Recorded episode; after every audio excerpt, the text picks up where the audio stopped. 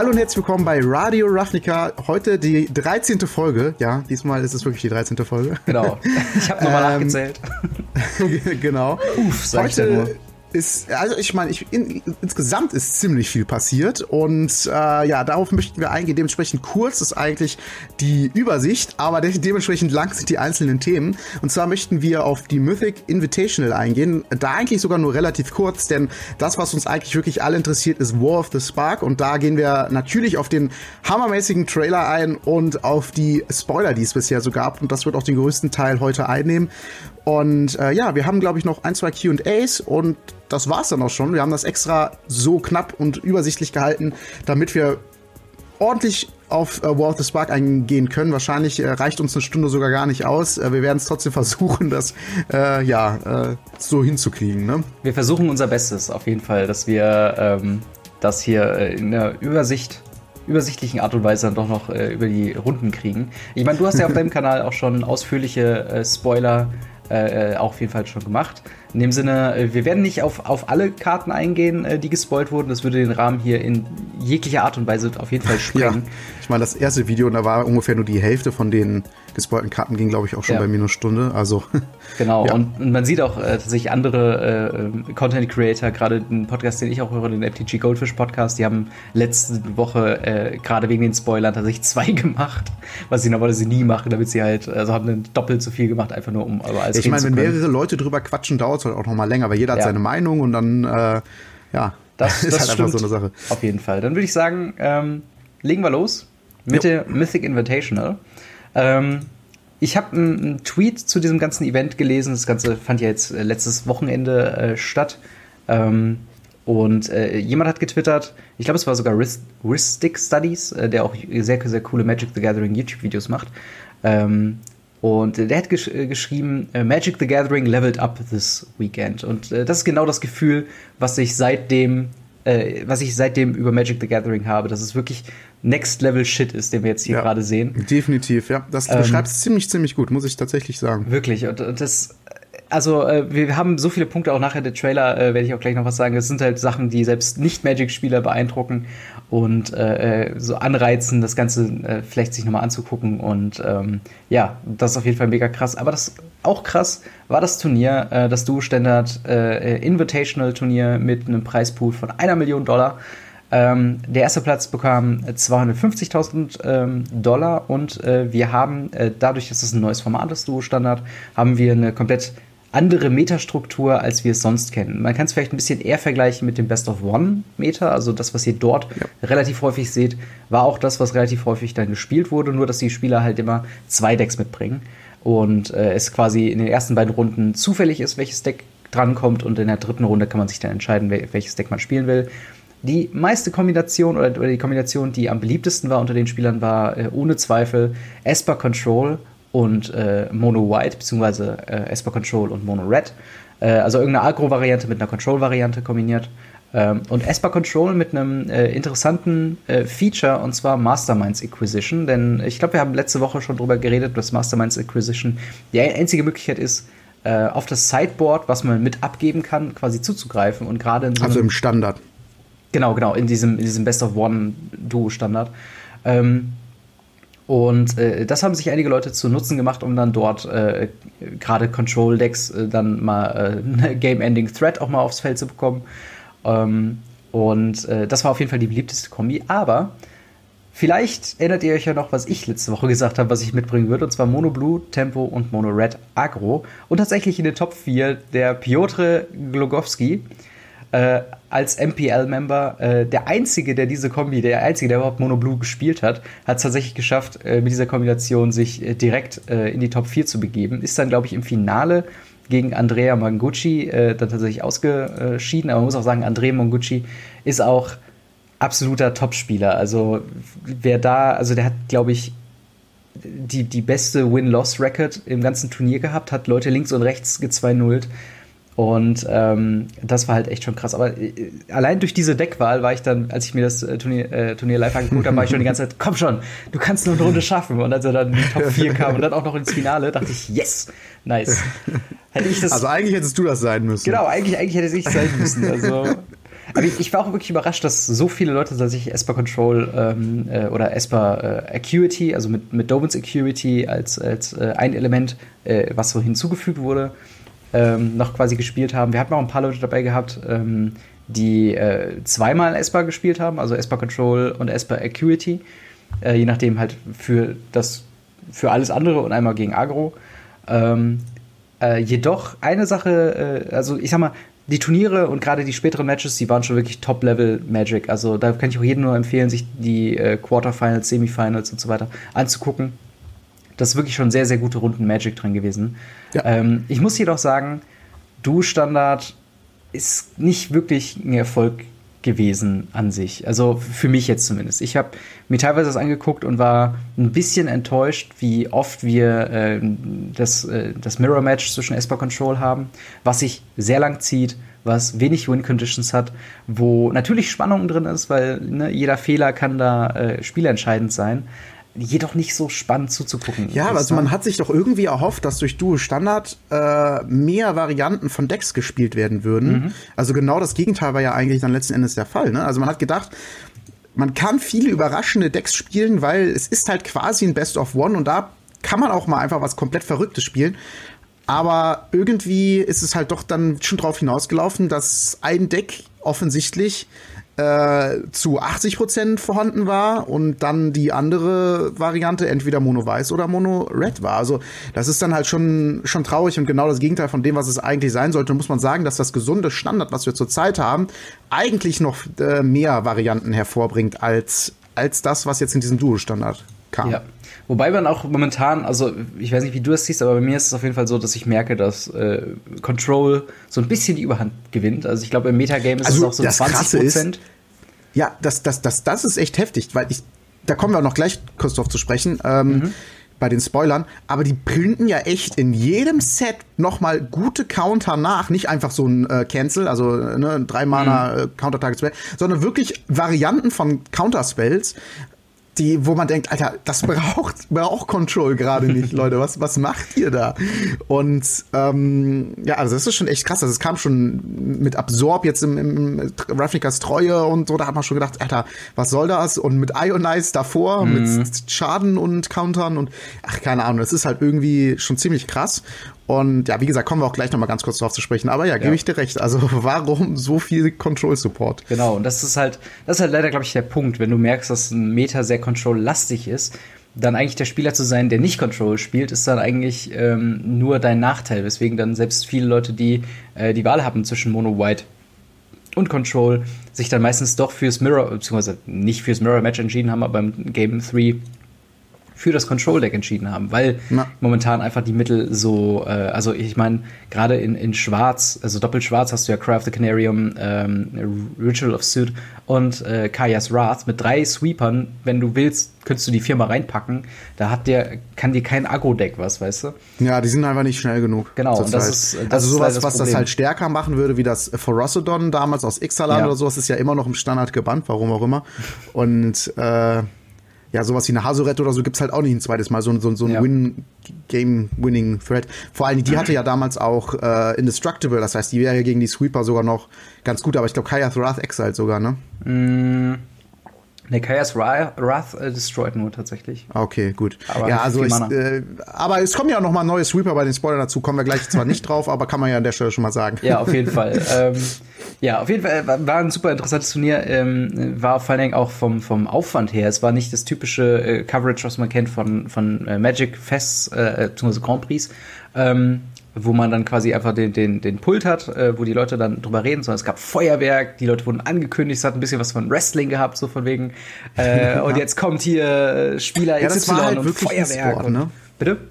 Es ist halt wirklich E-Sport. So, wenn man sich ja. mal ein League of Legends Finale anguckt oder sowas, da geht das halt auch so ab. Und das ist auch ja. das, was, ge was gefehlt hat. Und das ist aber auch genau ein Teil davon, der dazu geführt hat, dass Magic einfach ein Level up ist. Ja, genau. Und das ist halt, und wir hatten halt viele, viele Moderatoren, die auch von anderen Spielen kamen. Ich glaube, Day9 ist ein sehr, sehr ähm, äh, krasser E-Sports äh, Moderator, der wird auch wahrscheinlich gut Kohle mitgenommen haben. Aber ist halt auch sehr, sehr, äh, also die brachten alle, alle Moderatoren, auch die neuen, brachten sehr viel Energie mit äh, in die Präsentation und in, in das ganze äh, Coverage. Und äh, allgemein fand ich es einfach sehr, äh, sehr gut. Plus, auf der anderen Seite, also es wirkt sehr viel professioneller auf der einen Seite, auf der anderen Seite gewinnt es auch noch dazu, dass äh, du halt auch Streamer und, und nicht unbedingt krasse kompetitive Stone-Faced Player hast, sondern tatsächlich Leute, die äh, auch mal Emotes verwenden bei Arena. Also das ganze Turnier war ja äh, nur über Arena quasi und äh, es gab teilweise Coverage, wo dann äh, die Leute sich schäbig gelacht haben, weil dann äh, jemand die ganze Zeit, oh nice, nice, nice, ups, your turn und so weiter. Und diese ganzen Emotes komplett abused hat. Und du siehst ja dann auch die Facecam von den Spielern und die haben einfach den Spaß ihres Lebens gerade, obwohl es gerade um so viel Kohle geht. Und die kennen sich untereinander, die haben einfach äh, quasi Spaß miteinander. Und ähm, das war einfach auch eine sympathische Art und Weise. Du hast sehr, sehr gutes Magic gesehen, aber halt auch ohne, dass es zu zu mathematisch wirkt fast schon. Also ja, also äh, ne, nicht hatten wir ja mit Casual versus Competitive. Ja, genau. Oder auch bei den Sachen, die uns triggern, halt nicht diese dieses dieses dieses äh, ja schlechte Verlierer oder sowas, sondern die hatten halt wirklich, wie du mhm. schon sagst, die hatten Spaß am Spielen. Ne? Genau. Und das ist halt das Wichtige. Das ist auch das, was im Vordergrund blei bleiben sollte. Und das ist auch cool, dass das da transportiert worden ist. Ich fand ich fand interessant, wie die quasi ähm, während des Matches äh, das alles gezeigt haben. Ähm, von wegen äh, du hattest quasi die, immer einen Spieler im Fokus, äh, wo du dann unten quasi die Hand siehst. Das Ganze war so ein bisschen eingeschrumpft und oben kam dann so äh, gerade ein Fünftel des Bildschirms des Gegners quasi runter, sodass du die Handkarten von dem Gegner halt noch sehen kannst. Und äh, das war tatsächlich eine sehr gute äh, Art und Weise, Überblick zu bewahren.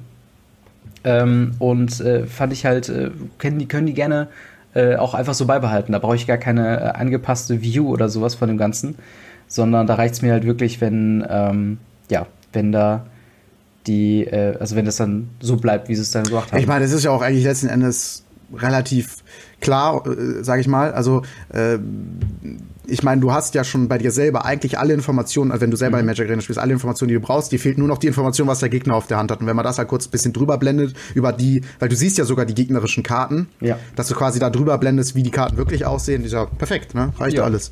Jetzt fehlt mir nur noch dieser Modus bitte in, also nicht, dass ich die gegnerischen Karten sehe, aber einen Zuschauermodus bitte für Arena, ja. damit ich das auch äh, kommentieren kann, wenn ein paar Zuschauer von mir spielen. Das wäre ganz cool, bitte. Das wäre das wär mega cool, auf jeden Fall. Ähm, aber äh, also generell kann man sagen, ich würde mir so ein Turnier jederzeit wieder anschauen. Vielleicht dann nicht Duo-Standard, sondern tatsächlich klassisches Best of Three. Würde, glaube ich, dem Ganzen, ähm, was wir positiv hervorgehoben haben, jetzt nicht unbedingt ein abbrechen. Ähm, wenn man da halt sagt, okay, wir machen jetzt klassisch Best of Three, jeder nimmt ein Deck mit. Es kann vielleicht ein bisschen langweilig sein, immer dieselben Decks zu sehen, aber auf der anderen Seite haben wir es jetzt auch nicht anders gehabt. Also ähm, von daher, Duo-Standard ist ganz nett, brauche ich allerdings nicht nochmal. Ähm, achso, und, und was ich auch noch überraschend fand, wir haben, äh, ich habe äh, die Top 4 eben erwähnt, wir haben äh, Pietro Glogowski, äh, Savic, äh, Andrei Starsky und äh, Andrei Meguchi. Tatsächlich kein Amerikaner auf der einen Seite, aber auch eine ganz äh, 50% äh, Splittung zwischen MPL-Membern und Streamern bzw. Challengern. Und ähm, im Vorhinein hat man so ein paar Stimmen gehört, so von wegen, okay, diese Challenger, die sind doch sowieso nur da, um quasi von der MPL so äh, ne, weggepustet zu werden. Jetzt kommen die Pros und hauen die weg. Stimmt gar nicht. Es war wirklich super krass zu sehen, wie gerade ein Spieler wie äh, Pietro Glogowski, äh, obwohl, nee, der ist ein schlechtes Beispiel, der ist ein MPL-Member, aber ähm, Savic zum Beispiel, der Streamer hauptsächlich ist und ich glaube sogar von Hearthstone kommt, dann einfach äh, teilweise Entscheidungen trifft, die, ähm, ja, die dann auch äh, zum, zum Sieg führen und das nicht einmal. Also äh, das war echt äh, sehr interessant zu sehen, wie, äh, da wird dann das Format natürlich auch ein bisschen äh, dran schuld haben, dass es halt dann ein bisschen weniger äh, perfekt ausspielbar ist mit dem Duo-Stand, dass der Gegner manchmal nicht viel machen kann mit sehr viel Creature Removal in einem, äh, in einem Esper Control Mirror Match. Mhm. Aber trotzdem, die, die, was die Leute gebracht haben, war tatsächlich durchweg gut. Ähm, klar, in den ersten Runden hat es so ein paar äh, Leute dabei gehabt, die dann auch relativ schnell quasi rausgeflogen sind, die dann nicht die besten Plays gemacht haben, aber so allgemein, gerade zum Ende hin, äh, haben sich wirklich Pro-Gamer und Streamer wirklich Hand in Hand äh, da äh, nichts weggenommen. Also war wirklich äh, eine super Sache. Ja. Ähm, dann noch ein großer Punkt während dieser ganzen Geschichte, kurz vor dem Finale, meine ich sogar, gab es die War of the Spark, den Panel, ähm, wo am Anfang der Trailer veröffentlicht wurde, tatsächlich mit, mit äh, Reaction-Shots von Leuten, die tatsächlich geweint haben. Was ich verstehen kann, was ich wirklich verstehen kann, als ich das erste Mal gesehen habe, musste ich auch die Tränen zurückhalten. Ähm, also das war schon ein echt, äh, echt Hammerding. Und auch das, das äh, erinnert halt an so Präsentationen von zum Beispiel Blizzard, wo die Leute mega emotional auf Trailer reagieren und voll dabei sind und so weiter.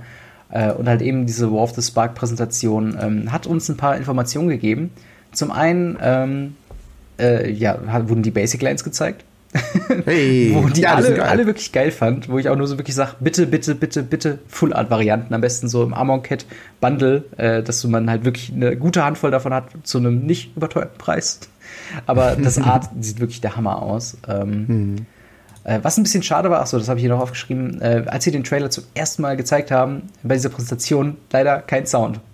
Ich weiß oh. nicht warum, aber äh, der Sound war nicht da. Gott sei Dank haben sie es gleichzeitig bei YouTube noch hochgeladen. So konnte man es direkt danach nochmal nachholen mit Sound. Und ähm, ja, auf jeden Fall, das war ein bisschen schade. Ähm, wir, wir haben so ein bisschen erfahren, was Bolas die ganze Zeit gemacht hat. Ich habe das ja nicht so krass verfolgt. Ähm, aber wir, äh, ich finde es ganz nett zu sehen, wie jetzt die Punkte sich verbinden. Zum einen haben wir die äh, Planner Bridge aus Kaladesh. Mhm, Planner Bridge, ja, genau. Genau die er dann irgendwie verwendet hat, zusammen mit den. Ich meine, wer die Karte nicht kennt, das ist eine Karte, die sagt, mhm. man kann, äh, meine ich, ohne Kost, äh, Kosten was von der Hand casten und aus der Bibliothek sogar oder irgendwie sowas. Irgendwie so. Oder man ja, sucht ja. sich was aus der Bibliothek und kann das dann aufs Spielfeld legen oder sowas. Uh, und die Idee dahinter ist ja letzten Endes, ne, dass er quasi Welten damit verbindet. Normalerweise ist es ja nur Planeswalkern vorbehalten, ähm, mhm. Planes zu walken. Und äh, ja, diese Planet Bridge ist halt quasi so nämlich ein Ding, was halt quasi die Welten miteinander verbinden kann. Mhm. Und äh, ja, das wurde ja quasi, ich meine, Tesseret war ja schon immer unter der Kontrolle von Bolas, beziehungsweise hat ihm äh, gedient, wie auch immer. Mhm. Ich weiß nicht, ob es jetzt freiwillig war oder unfreiwillig. Ich glaube, es war eher freiwillig. Äh, wie dem auch sei, Tesseret ist ja dieser, dieser Artefaktmensch, der irgendwie mit Artefakten mega gut umgehen kann. Und das ist ja auch so ein Ding. Und der hat halt quasi dann dafür gesorgt, dass das zu Bolas kommt. Mhm. Und ja, dann äh, geht's weiter zu, zum, äh, zum, zum Amonkhet Plane, wo er ja quasi da, ein Plane, was komplett von ihm beeinflusst war oder sogar von ihm, äh, ich weiß gar nicht, ob es auch von ihm erschaffen worden war, aber auf jeden Fall von ihm beeinflusst. Und dass die Leute quasi als höchstes Ziel dort angesehen haben zu sterben äh, und äh, ja, dann wieder aufzuerstehen. Die, die sind auch dann teilweise wirklich wieder auferstanden, also in, auf der Plane selber, aber manche halt auf der anderen Seite. Und diese andere Seite war nichts anderes als äh, Bolas hat sich eine Armee zusammengestellt aus ja. Untoten. Diese Eternals, und, diese blauen Zombies. Genau, die gab's ja schon in, in Amonkhet ja. und ähm, äh, Stunde der Vernichtung gab's ja schon diese Dinger und äh, genau da gab's halt auch so Götter die dann da angebetet worden sind warum äh, die dann halt auch alle ja, da, dass die alle so ein Ziel hatten, wo die, wo die quasi sich mit identifizieren konnten. Mhm. Und letzten Endes eine Stunde der Vernichtung war es halt so, Bolas ja hier, ich war das alles. Mhm. Äh, und äh, hat dann sogar, glaube ich, die Götter gekillt, äh, einfach nur, weil er es kann. Und äh, das ist tatsächlich auch ein interessanter Punkt. Kannst du gerne gleich äh, mhm. was zu sagen? Obwohl, äh, sag, das ist was, du sagen wolltest. Äh, also ich hatte bei Reddit habe ich ein, ein, Plakat gesehen, was schon darauf hinweist, dass die, zumindest die fünf Hauptgötter, äh, äh, also die fünf äh, Farben, dass die äh, als Zombie-Eternal-Version vielleicht sogar in diesem Set nochmal zurückkehren werden. Äh, macht, macht auf jeden Fall Sinn, ja. Ja, und das finde ich mega krass, weil wir haben eben schon gesagt, dass Hazoret ja so ein, so ein Brecher für Monorot damals war. Vielleicht mhm. haben wir jetzt eine, eine Variante davon. Äh, wir haben auch in den Spoilern äh, schon auch Charaktere gehabt, die man von Amonkhet kennt. Ich, diesen einen Minotaurus da, ich glaube Nahib den oder Neheb. so. Genau, Naheb. Ähm, der kommt ja auch schon wieder als, äh, oder, oder äh, anstatt den Uncrop Crusher haben wir jetzt den Uncrop äh, Invader und so weiter. Genau. Äh, und da wird es eigentlich nur Sinn machen, dass man dann eine, eine Orchestra oder äh, Bontu oder wie auch immer die alle hießen, dann auch in Zombie-Version dann nochmal dabei hat. Was ich sehr also spannend finde. Wäre auf jeden Fall ziemlich cool, würde gut passen. Auch der Grund dahinter, dass er die quasi gekillt hat, damit er sie wieder auferstehen lassen kann unter seiner Kontrolle. Das ist ja so irgendwie logisch, ne? Und mhm. damit er nochmal so ein paar sagen wir mal, Generäle hat oder sowas, die dann seine Armeen weiter befehligen können, damit, ich meine, er will das ja nicht alle selber machen, ne? Ja, ja, ja Und äh, macht, macht, macht irgendwo Sinn. Und genau, rein, rein storytechnisch äh, ging es ja dann so ein bisschen weiter, wo äh, Bolas hat ja dann alle Planeswalker besiegt, daher kommen ja auch die Karten Lilianas Defeat mhm. und Gideons Defeat und so weiter. Genau, dieser Cycle. Und dann sind die so alle so ein bisschen verstreut auf irgendwelche Planes ge gesprungen. Unter anderem halt auf Ixalan, wo wir ja den Jace wieder getroffen haben. Ein Planeswalker, ja. der fast nie gespielt worden ist. Der war mal im Sideboard von der Birchit, meine ich, ne? Meintest du doch? Äh, genau, der hat tatsächlich diese Mythic, der Gewinnerin von, Mythic von Championship Deck Mythic gemacht. Genau. Ja. Hat aber, glaube ich, ich weiß Play nicht, gesehen. ob die Play gesehen, also der Play gesehen hat, dieser Planeswalker, aber da war er auf jeden Fall mal drin. Genau. Ähm, genau, und äh, da gibt's halt diese, diese Immortal Sun, Ja. Worum sie nichts sagen, diesen Schatz, den die alle suchen, der halt quasi so gegen Planeswalker ist. Ne? Ich glaube, Planeswalker können ihre Loyalty-Fähigkeiten nicht mehr aktivieren oder so ein Shit. Genau, deine Kreaturen kriegen, glaube ich, äh, plus eins, plus eins und du kannst jede Runde eine Karte extra ziehen. Eine sehr, sehr genau. busted Karte. Auf jeden Fall. Ja, genau, vor allen Dingen als auch ein Artefakt. Das heißt, man kann ihn in jeder äh, Farbkombination spielen, ne? mhm. ohne, ohne Probleme. Ja, und dann ging das Ganze halt zurück auf, auf Ravnica, wo ja jetzt auch äh, der Endkampf stattfindet und der die Planar Bridge benutzt, um da die ganzen Zombies offensichtlich hinzubringen. Sieht man ja auch im Trailer, wo wir gleich drauf eingehen werden. Und äh, ja, dementsprechend ist das so Ganze aufgebaut worden und ich habe auch genau das gleiche ähm, gehört von einem Freund, der eigentlich nichts mit Magic am Hut hatte, meinte, boah, krass, das hat ja eine Story hinter jedem Set. Mhm. Ich mal so, ja, ja, das ist, diese Story baut sich schon seit äh, Drachen von, Ta also mhm. Quatsch, äh, Kahn von Takir auf. Ja. Äh, schon, schon davor, mit Drachen von Takir. Ja, stimmt, stimmt. Da ist das, äh, ist das, wo der, ähm, Oh, ich, ich, ich kann es nicht lore-mäßig ganz genau wiedergeben. Ich, ich, es ist ja so, dass da einmal die Zeit zurückgedreht wird und äh, also nochmal geändert wird in äh, äh, Fate Reforged. Und deswegen meine ich, dass der Bolas überhaupt überlebt oder sowas. Mhm. Oder der Ugin überhaupt überlebt, weil Ugin und Bolas waren ja immer die zwei Gegenspieler. Den Ugin haben wir noch gar nicht getroffen. Wird ja aber auch kommen, ja. äh, wieder in dem Set. Und die waren immer die Gegenspieler und da hat das Ganze eigentlich schon angefangen. Und dann halt mit der Gatewatch offiziell, dass die sich also verbündet haben, um größere Gefahren abzuwenden. Und ab da wird das Ganze eigentlich aufgebaut. Ja.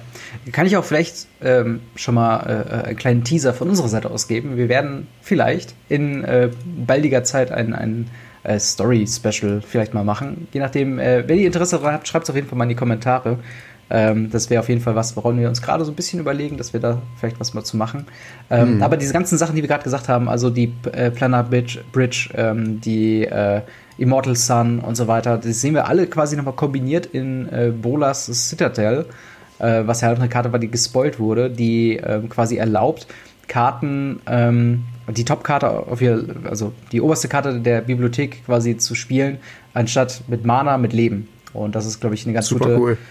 Ganz, ganz coole Beschreibung für diese Geschichte, die halt Bolas vorhat, von wegen äh, einfach um jedes, äh, also in jeder Form äh, einfach so viele Verbündete von ihm wie möglich halt auf diesen Plane zu kriegen, um halt äh, Ravnica zu überrennen. Und auch ein sehr, sehr cooles Setpiece, also wie das halt einfach aussieht.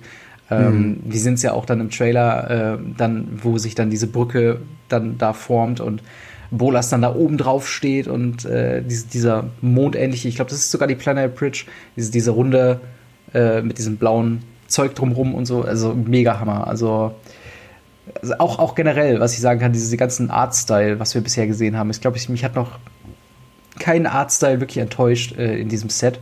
Äh, sieht wirklich alles sehr, sehr krass aus und überbringt auf jeden Fall die, die Botschaft von hier ist gerade äh, wirklich Endkampf. Also ja. so viel krasse, coole Geschichten. Ähm, und krasse, coole Geschichten. Ich glaube, dann äh, können wir auch das äh, Mythic Invitational erstmal abschließen und gehen mhm. zu dem dort gezeigten Trailer. Gib mir mal so deine, deine, deine erste, hast du jetzt zwar schon mehrmals das nicht gemacht, aber wie, wie, fand, wie fandst du es und was sind so die Reaktionen, die du mitbekommen hast? Also, ähm, ich habe mir tatsächlich Zeit gelassen mit dem Trailer. Ich habe mir den angeguckt, kurz bevor ich das erste Spoiler-Video aufgenommen habe, einfach mhm. um direkt die Re Reaktion darauf noch äh, im, im Trailer-Video möglichst frisch zu erzählen. Ich habe äh, tatsächlich extra kein Video gemacht, wo ich darauf reagiere. Äh, habe ich schon mal bei anderen Dingen gemacht, war äh, Copyright-technisch nicht so mhm. nicht so ganz okay, habe ich festgestellt. Deswegen habe ich gedacht, okay, mache ich das, äh, erzähle ich einfach mal, wie ich das fand. Und ja, wie, wie gesagt, also ähm, ich war überrascht. Sehr, sehr, sehr, sehr, sehr krass überrascht. Also ich habe damit überhaupt nicht recht. Ich habe schon von vielen Seiten gehört, das soll ziemlich gut sein. Habe mhm. mir gedacht, okay, ne, die anderen waren ja auch schon alle gut. Gut, dann wird das sowas in der Richtung sein. Aber wie Detail, also die anderen waren immer so ein bisschen, wie soll ich sagen, papiermäßig. Also so ja. 2D animierte äh, Charaktere, wo dann so eine Story so langsam durch erzählt wird. Also zwar ziemlich gut gemacht, aber relativ einfach. Und das war wirklich komplett 3D animiert, sehr sehr, also allein, äh, fangen wir mal von vorne an, allein das Lied, das sie gewählt mhm. haben, ein Lied, was ich äh, schon sehr, sehr, sehr gut kenne, halt auch aus meiner Kindheit und ähm, sehr gut gecovert, sehr passend für den Trailer äh, gecovert, vor allen Dingen und dann die, die, die Mechanik, das Ganze erstmal rückwärts laufen zu lassen und dann am Ende nochmal vorwärts und dann geht's erst so richtig los und Also ich muss sagen, ich hatte auf jeden Fall Gänsehaut und ich musste mich auch zusammenreißen, nicht äh, eine Träne, ein oder zwei Tränen zu verdrücken. Also das war Definitiv. wirklich äh, super, super emotional, wo ich einfach überhaupt nicht, wo ich einfach wirklich überhaupt nicht mit gerechnet hätte, dass mich das einfach so, so packt. Und ähm, ja, direkt darauf vielleicht nochmal, ich habe das dann auch in so eine, eine Spielegruppe von, von meinen Freunden geschickt, äh, die mit Magic eigentlich nichts am Hut haben. Und da kam auch direkt so, boah, krass gut gemachter Trailer, ne, was, was mhm. ist das denn so? Und das, genau da kam auch dann die Frage, ja, ich wusste gar nicht, dass das eine Story hat. Ja. Da habe ich gesagt, ja, ja, das hat eine Story, das baut sich alles aufeinander auf und so. Und die waren halt alle schon ziemlich, ziemlich geplättet und so, ja, okay, ich lade mir mal Magic Arena runter, so, ne? Das war halt so die, die Reaktion ja. darauf. Ja, das, das war, war, schon, war schon krass. War bei mir genauso. Ich habe vorhin noch äh, äh, in meine Freundesgruppe das mal reingeschickt und dann so äh, erstmal so die Reaktion, krass, damit bewerben die ein Sammelkartenspiel. ähm, so die erste Re oder äh, einer hat doch geschrieben, so wenn ich es nicht besser wüsste, hätte ich dich gefragt, was man das Singleplayer-Rollenspiel denn rauskommt.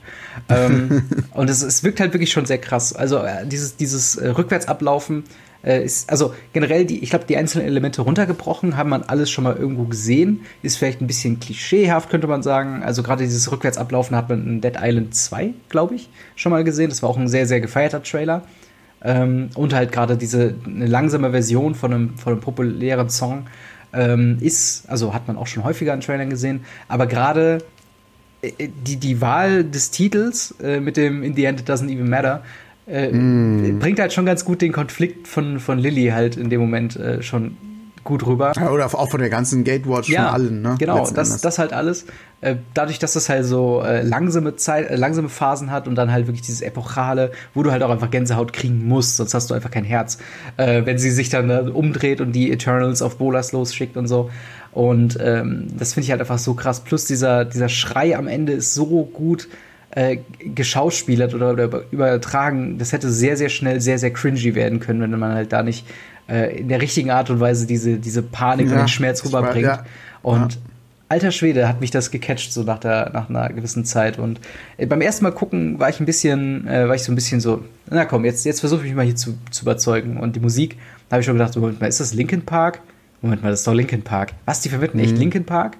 Und das ist halt im, starken Kontrast zu dem Trailer, den wir vorher hatten, wo du meintest mit diesem animierten äh, Karten-Artwork, wo es eigentlich mehr so klassisch Fantasy ist, so dieses äh, epische äh, Brachale ähm, und halt eine, eine äh, meistens männliche Stimme, die so drüber synchronisiert, so von wegen, ja, und damals haben wir die Clans geeinigt und, äh, ja, genau. und dieses, dieses, ganze Trailer-Nonsense haben sie tatsächlich weggelassen und haben sich tatsächlich auf die Emotionen äh, beschränkt und ähm, steckt super viel drin. Also allein die, äh, ja. ich, ich kenne kenn nicht, kenn nicht viel von der Story von, von Liliana, aber ich weiß, dass es tragisch anfängt mit ihrem Bruder Josu West, den man ja in Dominaria, glaube ich, nochmal gesehen ja. hat.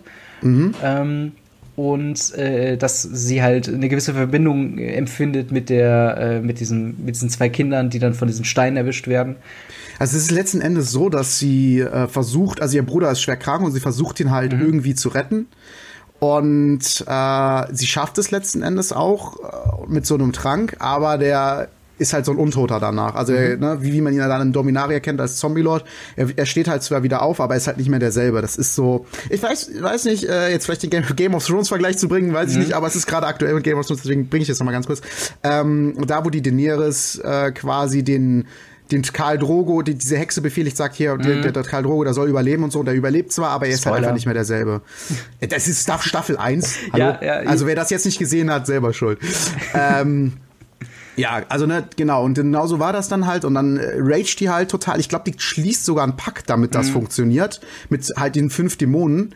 Und dann raged die halt total, wird total sauer und killt einen nach dem anderen von diesen Dämonen. Ich glaube, den letzte tatsächlich auf Dominare, ich bin mir nicht ganz sicher und ist dann von diesem Pakt quasi befreit, weil sie halt alle gekillt hat und damit dementsprechend halt die Mächte alle für sich ähm, behält, also diese, diese, diese Macht über Leben und Tod. Und deswegen ist sie auch quasi die, die Zombie-Königin, sag ich mal, ja. weil sie halt ähm, die, diese Macht von diesen, diesen Dämonen bekommen hat, äh, darüber zu herrschen, aber die muss dann auch einen Pakt ihren Teil erfüllen, aber stattdessen killt die halt alle ihre die, ja. die ganzen Dämonen. Und äh, ja, dementsprechend hat sie halt diese, diese Macht dann gekriegt. Und ich glaube auch genau dieser Moment, den du jetzt gerade angesprochen hast, wo diese, diese sieht, ich glaube, das ist dann genau nochmal, wo sie sich selber sieht und ihren Bruder quasi und äh, denkt so, wofür, wo, wofür habe ich das alles überhaupt? Wofür habe ich diese Macht eigentlich bekommen? Und mhm. das ist halt genau der Moment, wo sie sich umbesinnt und sich denkt so, fuck you, Bolas. ich ich finde vor allen Dingen, ich finde vor allen Dingen diesen, diesen Kontrast ähm, so geil, der auch in Karten erzählt wird, was ich auch wieder so cool finde, was mir jetzt auch erst so ja, auffällt. Flavortext. Genau, nicht mal Flavortext, aber einfach äh, die Namen. Weil wir hatten äh, bei der Gatewatch relativ früh, als diese ganze Geschichte angefangen hat, hatten wir Oath of Lily, äh, also Liliana, wo sie mhm. ähm, sich quasi der Gatewatch verpflichtet. Und später, ich glaube in Corset oder in Dominaria, gab es dann äh, Lilianas Contract, wo sie dann den äh, Vertrag oder einen Vertrag mit, mit Bolas quasi eingeht. Ähm, und dann gibt es noch äh, äh, hier in Bolas' Clutches. Was ein, ja, genau, Bolas Fängen, genau. Genau, mhm. genau. Und das ist halt, das, das umschreibt die Situation von Liliana so gut. Ähm, plus halt ja dieser Trailer und dieser Text, der sagt, in the, end, in the end it doesn't even matter, ist halt, äh, sie denkt sich halt auch so, okay, warum soll ich mich dem der Zerstörung jetzt hingeben? Ich ist sowieso alles vorbei. alles egal, ne? Es genau, jetzt, alles egal. jetzt gehen wir einfach voran und versuchen das hier Also letztendlich sagt sie sich ja an der Welt, äh, in der Welt von äh, die, die Bolas erschaffen will, will ich nicht, will ich mhm. nicht leben. Das ist ja quasi die Entscheidung, die sie ja gerade in dem Moment trifft. Genau. Weil sie weiß ja ganz genau, wenn sie mit dem Bolas zusammen agiert, dann, also Bolas ist ja der Übermächtige. Und wenn sich da noch eine halbwegs mächtige, sag ich mal, dazu mhm. schließt, dann, dann ist ja klar, was, was passiert. Und sie sagt sich halt aber, wofür? Warum? Ja, in the genau. end it doesn't even matter. Und dann, zack. Und das ist halt, äh, ich finde es mega krass, wie viele Elemente da auf. Also da äh, haben die, da haben die nicht nur gute 3D-Animateure, ja. gute Storyteller und sonst was eingestellt. Die haben äh, auch Leute geguckt, die die wirklich auch Emotion, Emotionen transportieren können. Ja. Die haben geguckt, dass der gute Schauspieler, wie du schon gesagt hast, das Ganze intonisieren, auch wenn es dann nur dieser eine Schrei ist letzten mhm. Endes. Und äh, ja, da, da, hat, da hat einfach alles gestimmt. Und ich muss sagen, ich bin normalerweise der Typ, der sich nicht so oft das Gleiche anschaut, mhm. weil äh, ich mir sowas nicht kaputt machen möchte. Gerade, also entweder wenn es schlecht ist, da klar, dann guckt man es sich einmal an und lässt es dann.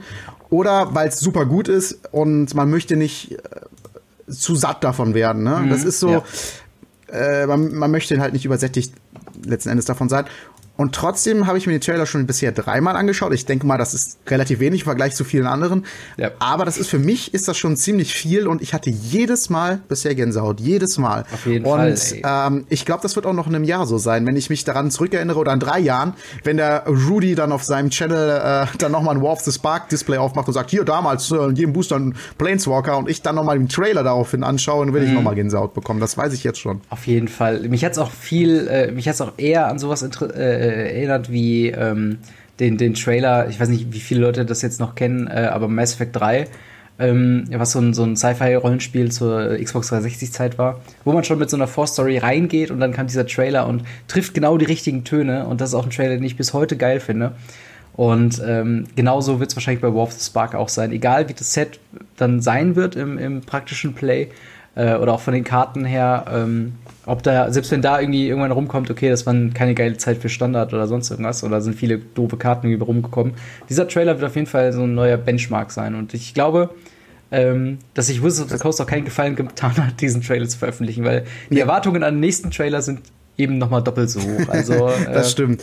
Aber man muss wirklich dazu sagen, so Trailer sind einfach extrem wichtig für, für die ähm, Community. Man, ich, ich glaube für so, so für so den klassischen BWLer, sag ich mal, also für mhm. den klassischen Manager, äh, der damit nicht so viel am Hut hat, der sagt, guckt auf die Zahlen, sagt, wie, der kostet irgendwie x Millionen Euro dieser Trailer, weil, keine Ahnung, jetzt ja. ist blau geschätzt.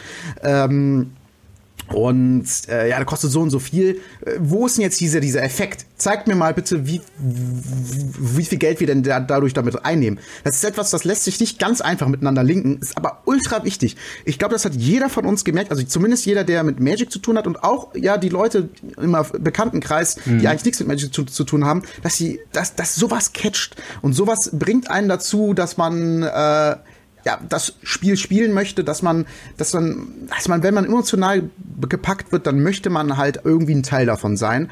Und ähm, ich, das macht dieser Trailer halt genau richtig. Und das ist auch das, was du äh, gerade eben äh, äh kurz, also vom, vom Podcast mhm. äh, kurz angesprochen hattest. Die, die äh, Zahlen, ich, ich, ich gucke jetzt ganz kurz mal auf die aktuellen mhm. wie oft dieser Trailer geguckt worden ist, ja. ähm, ist, ist halt Wahnsinn. Ne? Also ich, ich weiß noch, als ich geguckt hatte, hatte irgendwie 4 Millionen, dann hatte der auf einmal 6 Millionen, so warte mal, ich habe ihn gerade angemacht, jetzt hat er 6,4 Millionen Aufrufe. Ja. Und das ist für, ihr müsst mal bedenken, Magic the Gathering hat unter 400, also der kann am YouTube-Kanal unter 400.000 Abonnenten. Also dafür so eine hohe Aufzeichnung. Ich jetzt ganz kurz mal als Vergleich League of Legends, weil die machen ja auch schon sehr lange mhm. gute Trailer. Äh, die haben auch ähm, 10 Millionen Abonnenten. Mhm. Haben dann aber, haben dann auf dem Trailer, der gut gemacht ist, warte mal. Gut, da haben sie auch ordentlich Millionen Aufrufe.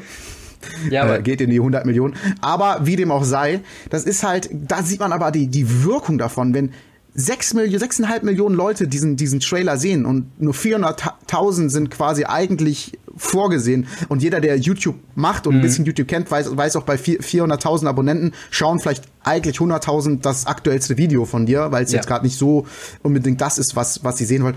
Aber wie gesagt, dann so, so eine große Aufzahl, äh, äh, Aufrufanzahl zu kriegen und ich, ich, es wird halt noch mehr werden, das ist halt einfach der Wahnsinn. Auf jeden also Fall. Es spricht halt einfach für sich. Extrem krass, definitiv. Entschuldigung, boah, jetzt bin ich aber auch. ja, ich würde auch sagen, dann äh, gehen wir vom Trailer tatsächlich in die, in die, in die eigentlichen Karten rein. Ja, ähm, und äh, da würde ich erstmal anfangen mit den, mit den drei Key-Mechaniken. Und zwar haben wir da, oder mhm, was ist Sehr gerne. Key-Mechaniken, mehr so Thematiken, worum sich das Ganze dreht. Und zwar haben wir einmal Mass, Proliferate und die Planeswalker. Willst du da gerade mal sagen, äh, was Mass macht? Ja, Mass ist äh, auf Deutsch, ich habe es jetzt mittlerweile ausgeregt, Aufmarsch. Mhm, okay. Und das ist letztendlich nichts anderes, als dass du ähm, ja, äh, dass du halt einen Token kriegst, der immer fetter wird. Mhm. Äh, letzten Endes sagen wir mal, ist mehr drei.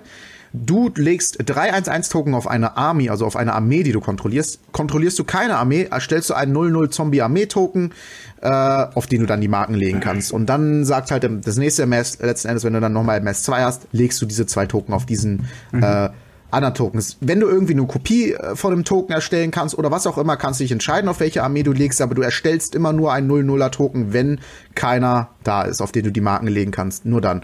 Und ähm, ja, letzten Endes spiegelt das halt diese ganzen Eternals wieder, die, äh, ne, die ganzen Viecher, die, also die ganzen Viecher, oh die ganzen Menschen oder was auch immer, die getötet worden sind, wo die Seelen geklaut worden sind, mhm. wo die Zombies quasi auferstehen, äh, diese Armee spiegelt das Ganze halt irgendwie wieder, die zusammenkämpfen, deswegen auch ein Token, nicht mehrere. Mhm. Und äh, ja, zusammen halt immer größer und stärker werden. Ich, am Anfang war ich bei dieser äh, Mechanik noch sehr verwirrt, weil ich dachte, die Zombie-Armee, das würde tatsächlich auf alle Zombies, die du hast, dass du die irgendwie als Armee zusammenfassen kannst. ja, das, genau, das ist die, dieses Keywording, ne? Das ist ein bisschen komisch gewesen. Genau. Ich, ich, war auch ein bisschen verwirrt am Anfang, als ich dann diesen genau Token, Genau, als ich dann diesen Token gesehen habe und gesehen habe, dass es eine Kreatur ist, habe ich gesagt, ja, okay, jetzt, jetzt verstehe ich es, worauf sie hinaus wollen. ähm, dann haben wir noch. Ja, was macht denn ja, genau. Was macht denn Proliferate? Genau. Pro, boah Gott, dieses Wort Proliferate. Genau, Proliferate. Äh, ich weiß nicht, hast du da die deutsche, den deutschen Begriff rausgesucht? Äh, gerade nicht. Erzähl erst mal, okay. dann sag ich's dir. Also Proliferate ist eine Mechanik, die auf jeden Fall zurückkehrt. Und ähm, wenn du Proliferate hast, äh, dann wird erstmal dein Board gecheckt, von wegen, welche Permanenten haben welche Counter.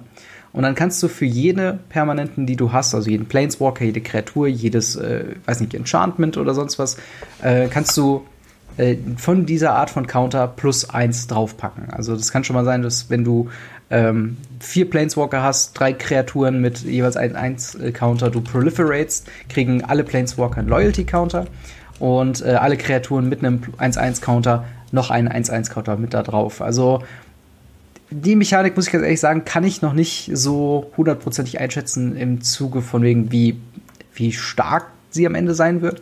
Sie macht den Eindruck, dass sie in dem richtigen Deck sehr, sehr stark sein kann. Also gerade in einem Super Friends-Style-Deck oder vielleicht sogar ein Hadanas Climb-Deck, äh, was ja auf viele Counter äh, dann, äh, dann steckt. Oder dieses äh, Simic Ascendancy, was ja 20 plus 1 plus 1 Counter irgendwie haben will. Und selbst auch nochmal Counter zählt. Das heißt, es würde dann doppelt den Counter hochpacken in Richtung dein, äh, deiner alternativen Win-Condition, äh, kann es auf jeden Fall äh, ordentlich stark sein. Und ähm, ja, bin ich auf jeden Fall gespannt. Hast du es äh, rausgefunden, wie das ja, Deutsch heißt? Es heißt Wucherung, Wucherung. auf Deutsch. Oh, okay. Ja. Und äh, das Krasse ist da an der, an der Karte oder äh, an, dem Effekt ist und vor allen Dingen, warum das auch in dem Set wahrscheinlich entschieden wurde, das reinzutun, ist, wenn ich das jetzt richtig verstehe, dass man auch auf jeden Planeswalker eine weitere Marke legen kann, also Loyalitätsmarken. Ja, genau. Und das ist natürlich, das ist natürlich heftig. Also erstmal haben die natürlich dieses 1-1-Counter-Prinzip, ne? Das, das ist ja relativ äh, offensichtlich, glaube ich, gewesen. Mhm. Aber dann halt auch die Planeswalker, die auch noch eine zusätzliche Marke kriegen können. Es ist halt schon ziemlich gut. Und ich glaube, gerade im Limited eine Fähigkeit, die sowieso gut ist. Mhm. Im Constructed muss man tatsächlich, wie du schon sagst, schauen, dass es, glaube ich, im, im richtigen Deck passiert. Ja. Aber ich glaube, da wird es sehr, sehr wilde Kombos mitgeben. Mit Proliferate und verschiedenen Planeswalkern, vor allen Dingen den Bolas. Da gibt's ja jetzt schon Infinity-Kombos, ja. wo du so viele Bolasse haben kannst, wie du willst. Ähm, ja, das ist auf jeden Fall ziemlich interessant und ich glaube, eine sehr gute Idee, die hier mit, mit reinzunehmen. Vor allen Dingen in diesem, diesem Planeswalker-Set. Äh, also ich bin wirklich sehr, sehr gespannt, wie sich das Set spielen lässt. Und ich glaube, das ist ein Set, wo ich echt versuchen werde, bei uns im Local Game Store den einen oder anderen Draft anzuhauen, weil ich, da ja. habe ich richtig Bock drauf. Also das, das kann ich auf jeden Fall auch sehen, dass durch diese Planeswalker-Geschichte, dass da sehr, sehr starke ähm, äh, Limited Decks dann äh, bei rumkommen könnten. Äh, und wo wir gerade bei Planeswalkern sind, können wir auch gerade auf die eingehen, denn ähm, wir haben äh, unter anderem halt auch äh, ein paar Fragen äh, dazu, wie wir dazu stehen, dass es jetzt nicht nur Mythic Rare, sondern auch Rare und halt eben auch Uncommon Planeswalker geben wird. Und äh, die Art und Weise, wie sich Wizards of the Coast entschieden hat, äh, damit umzugehen, ist, dass jeder Planeswalker aus diesem Set hat eine Static oder eine Activated Ability, die quasi immer gilt oder halt ausgelöst wird durch gewisse äh, Key- Geschichten. Ja, äh, statisch, statisch. Activated ist die Plus, wäre Plus oder Minus. Ja, yeah, nee, also äh, getriggert Ability, das meine ich damit. Dass sie quasi, äh, wenn zum Beispiel, ich glaube, Liliana äh, Dreadhorde General hat ja so. jedes Mal, mhm. wenn eine Kreatur stirbt, zieh eine Karte. Das meine ich mit diesem äh, Triggered Ability eigentlich. Ja. Ähm, und dann gibt es halt noch andere Sachen äh, wie äh, Theo Shield Mage, der sagt einfach, du hast Hexproof. Ähm, als Static Ability und äh, je nachdem, was für eine Raritätsstufe es hat, ähm, der Planeswalker hat, hat äh, als Mythic Rare drei verschiedene, also die normale Planeswalker-Struktur, die wir jetzt auch schon bei Teferi und Co. sehen, äh, dann als Rare Planeswalker zwei Activated Ability und als Uncommon tatsächlich nur eine. Und vielleicht erstmal allgemein äh, deine Stimmung, wie, wie findest du diese Herangehensweise an äh, an Planeswalker. Findest du das was äh, Interessantes? Ja, oder? definitiv eine äh, ne, gute Entscheidung. Ich war, oder wir beide waren ja eigentlich ja. so ein bisschen, wird das ganze Set einfach überpowered sein, weil es so viele Planeswalker geben wird und äh, wir waren ja alle so ein bisschen äh, ich glaube, ich war auch so ein bisschen eingeschränkt darin, dass der ja Plus und Minus haben muss, der Planeswalker. Und da war das genau die richtige Entscheidung zu sagen, okay, die ankommen Planeswalker, das sind, äh, die haben eine Minusfähigkeit und dann haben sie irgendwann nur noch diesen, diesen statischen oder getriggerten Effekt und das war's dann und die kann man halt leicht loswerden. Das Problem bei Planeswalkern ist halt wirklich, wenn die liegen und man kann gerade nichts dagegen machen, dann werden die halt immer größer, größer, größer. Das ist ja quasi wie ein extra Lebenspunktepool, mhm. den die dann haben und äh, irgendwann können die dann irgendwie einen Finisher machen oder sowas. Das wäre halt viel zu krass, wenn du so viele Planeswalker hast. Und genau da finde ich es halt die richtige Entscheidung zu sagen, wir machen äh, einen Planeswalker, der hat eine Minusfähigkeit und so wie, wie, wie wir die meisten jetzt bisher gesehen haben, können die die zweimal aktivieren und danach leben die noch mit einem Lebenspunkt. Mhm. Bei manchen können die die ein paar öfter aktivieren, die sind dann halt nicht ganz so gut, die, der Effekt. Aber generell eine ganz gute Idee. Zum Beispiel, äh, ich meine, das wäre beim äh, also es ist auch egal. Es gibt dann bei der Kaya, glaube ich, die dann zweimal eine Kreatur exilen kann. Ähm, ist halt für sechs Mana echt gut, wenn man die zweimal aktivieren kann. Mhm. Eine super Sache. Und ähm, ja, dann hat die halt zusätzlich noch, noch einen Effekt und dann ist sie aber relativ einfach zu besiegen, weil sie hat ja dann nur noch einen Lebenspunkt. Und dann zu sagen, okay, die Rare Planeswalker, die können sich teilweise dann auch einmal Plus machen äh, und, und, und halt Minus, mhm. äh, haben aber eigentlich keinen Finisher äh, in dem Sinne. Und die Mythic Planeswalker haben halt so, wie wir sie kennen. Also das ist, das ist eigentlich genau die, der richtige Weg zu sagen, wir machen Uncommon, Rare und Mythic Planeswalker, finde ich. Also es ist genauso das Power Level so angepasst, dass sie zwar immer noch Planeswalker sind und auch noch gut und auch für Planeswalker noch, wo man sagt, okay, geil, das ist ein, ne, ein Planeswalker, mhm. da freut man sich. Das ist so ein bisschen wie ein, äh, wie ein, für mich persönlich wie so ein Masterpiece in jedem Booster, so ungefähr. Natürlich nicht genau das gleiche, aber wo man wirklich es ist noch ein bisschen was Besseres als bei Dominaria, finde ich. Bei legendäre Kreaturen waren zwar legendär, aber was haben die außer, dass man sie nur einmal spielen darf, so für einen Effekt? Und die Dinger sind so alle so, weiß nicht, Planeswalker ist, ist, ist, ist immer noch dieses Planeswalker-Gefühl für mich. Es ist natürlich vielleicht noch was anderes, wenn man sie dann wirklich in der Hand hat, aber mhm. für, bis jetzt fühlt sich das für mich immer noch nach einem vollwertigen ja. Planeswalker an, der aber ein bisschen downgegradet ist. Und das finde ich ziemlich gut. Ich finde auch, diesen, ich find auch diesen, diesen Ansatz eigentlich, äh, Planeswalker gerade mit einer Static oder mit einer Triggered Ability auszustatten, hat mir was von, äh, dass Planeswalker, gerade die Uncommon Planeswalker, angreifbare Enchantments sind. Mhm, ähm, ja, was ich eigentlich ganz, äh, ganz, ganz nett finde, weil ähm, bei Enchantments hat man oft das Gefühl, entweder es gibt viel zu viel Enchantment Removal oder es gibt nahezu gar kein Enchantment Removal. Und äh, dementsprechend mhm. äh, zeigt sich dann auch, wie effektiv äh, solche Enchantments sind.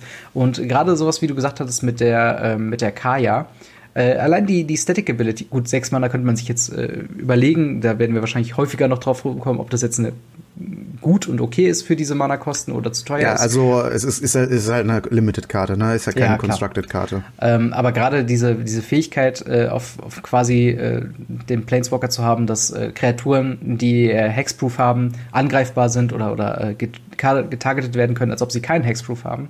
Und, und auch dann, Spieler, ne? Genau, und auch Spieler und gleichzeitig allerdings auch noch eine Re Removal-Option quasi in den Activated Abilities quasi drin hat. Mhm. Ähm, das ist einfach eine, eine, ein schönes, schönes Kartendesign, wo ich denke, okay, da kann es vieles auch Überraschendes geben, denn wir haben auch. Äh Anti-Boggles. Das ist die perfekte Anti-Boggles-Karte. genau.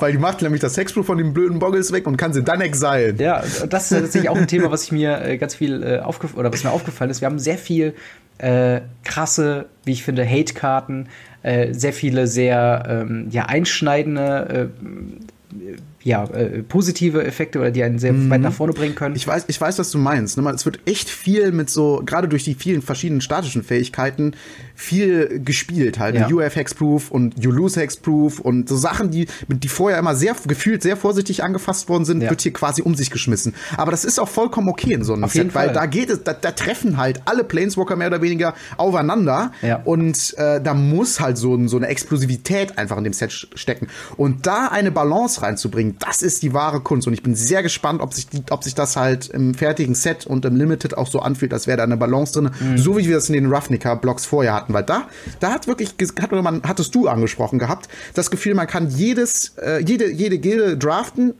oder im Limited, mhm. also im, im Sealed spielen, weil die haben alle in sich eine schlüssige äh, Synergie, die gut funktioniert und ungefähr auf dem gleichen Level ist wie die anderen. Genau. Und ich finde es halt gerade so spannend, ähm, wenn du dir ja noch die Überschneidungen anguckst, denn wir haben wieder ganz viel Hybrid-Mana auch drin. Äh, zum Beispiel ja, gerade in Planeswalkern ja. haben wir äh, Angrath, Captain of Chaos mit der Static Ability Creatures you control have Menace. Gleichzeitig haben wir aber auch in den Gruul äh, äh, äh, Hybrid-Mana äh, Samut äh, Tyrant Smasher, die sagt, äh, Creatures you control have haste. Wenn du beide gleichzeitig auf dem Feld hast. Ich meine, das sind beides Ankommens, ne? Genau, sie sind beide ankommend. Also es könnte durchaus draftable sein und ähm, oder, oder halt in, in einem Sealed Pool unbedingt, äh, oder könnte auch drin sein. Und das kann halt schon sehr, sehr schnell sehr, sehr äh, powerful werden. Und du ja, hast du, halt wirklich. Du kannst ja, du kannst die beide in Mono-Rot spielen, oder? Genau, beide, beide sind Mono-Rot-Spieler und Mono-Rot ist halt eben auch zum Beispiel Tibbled, Opponents can't uh, gain life. Ja. Ist, man kann sich mal ein spielbarer Tibbled. Ja, ob, ob spielbar, äh, muss ich glaube ich noch zeigen. Auf jeden Fall ist das eine. Also ich würde es jetzt Ich glaube, es ist eine gute Sideboard tatsächlich, aber ja. Genau. Ja, ja gut, okay. Genau, gegen, gegen irgendwelche ja Mono-White Life-Gain-Geschichten genau, oder so. Genau, der, genau da kann man es schon ja. reinpacken. Ähm, und äh, ja, ich, ich finde es interessant. Ähm, ich hoffe nur, dass wir haben ja auch noch eine Handvoll äh, Planeswalker Removal oder, oder Death Touch für Planeswalker und so weiter auch noch mit drin. Ähm, ich hoffe, dass das halt quasi ausreicht, sodass die Planeswalker, also wenn du jetzt ein Dedik äh, wenn du jetzt wirklich Mono-Red Planeswalker spielen wollen würdest, dass du dass immer noch eine Chance gibt, die effektiv auch zu removen. Also das ist halt auch noch so eine Sache. Da muss ich dann einfach im, im Praxistest quasi zeigen, ähm, ja, was man da dann am besten dagegen machen kann. Und ähm, ja, eine, äh, achso, noch ein Punkt, äh, der mir aufgefallen ist, gerade bei den Spoilern, gerade bei den täglichen Spoilern, wo so die Ka Karten so peu à peu reinkommen, äh, dass auch die Common-Karten äh, schon auch äh, komplizierter geworden sind. Ich gucke zum Beispiel auf sowas wie Vivian's Grizzly für drei Mana, äh, 2-3, mit einer Activated Ability, die quasi äh, von Vivian Reed die erste Ability ist, von wegen, du kannst dir eine, äh, nee, du kannst dir die oberste Karte quasi anschauen.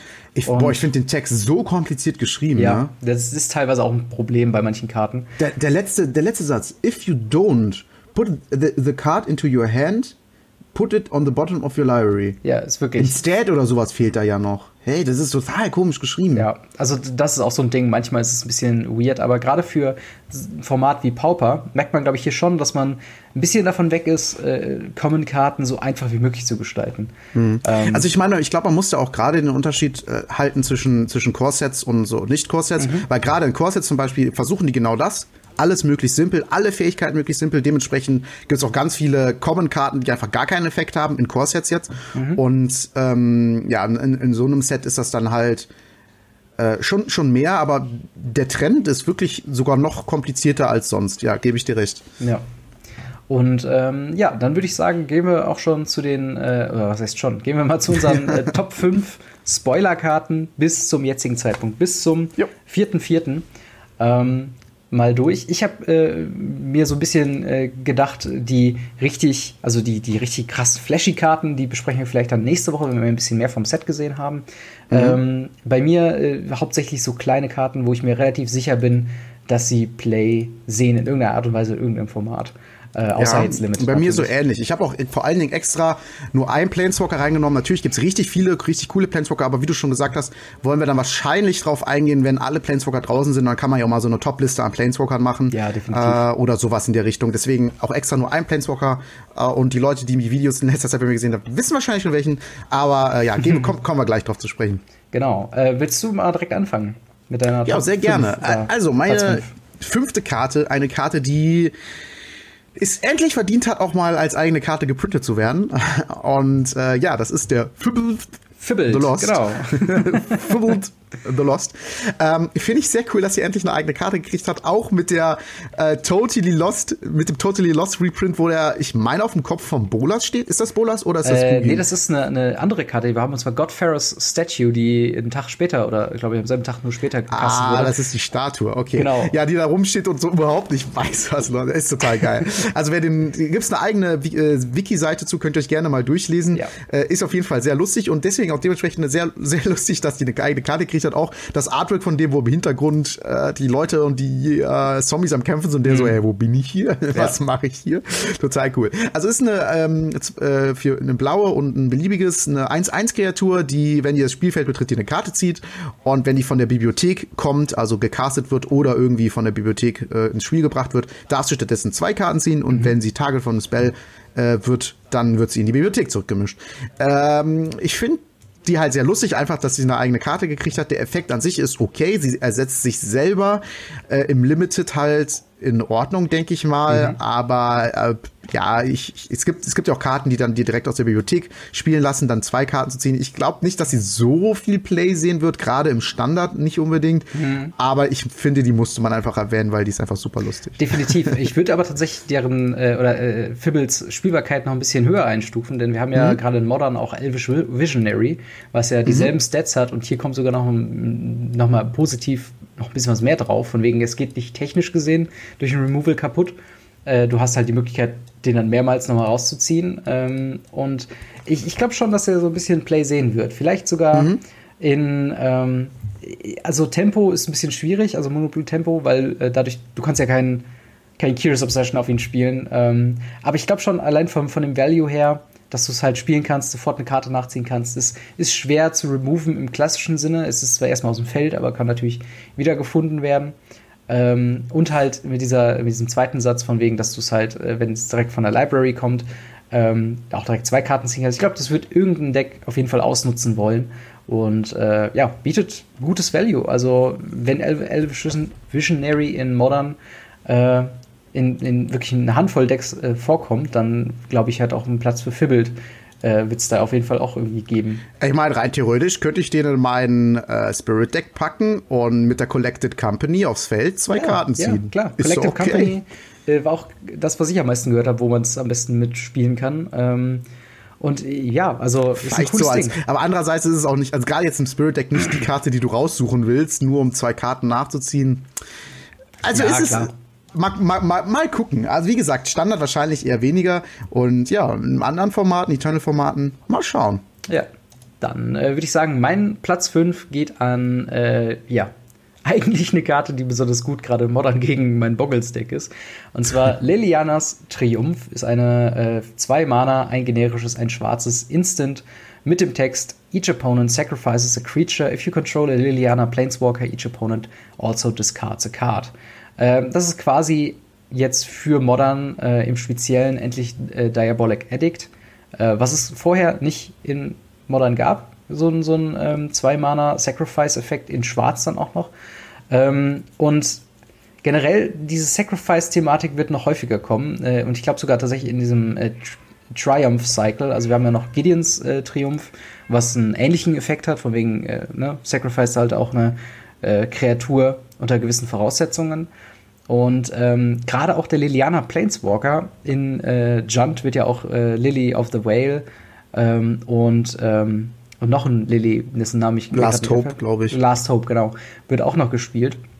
selbst, selbst, selbst da, diese Discard-Klausel könnte da tatsächlich, äh, ja, auch äh, Verwendung finden. Und äh, ich finde es halt ähm, gerade gegen ähm, ja, Decks wie Mono Blue Tempo oder äh, ja, Hexproof Creature wie Carnage Tyrant oder sowas, könnte man sich sowas im Standard auf jeden Fall äh, vielleicht im, im, Sideboard vorstellen.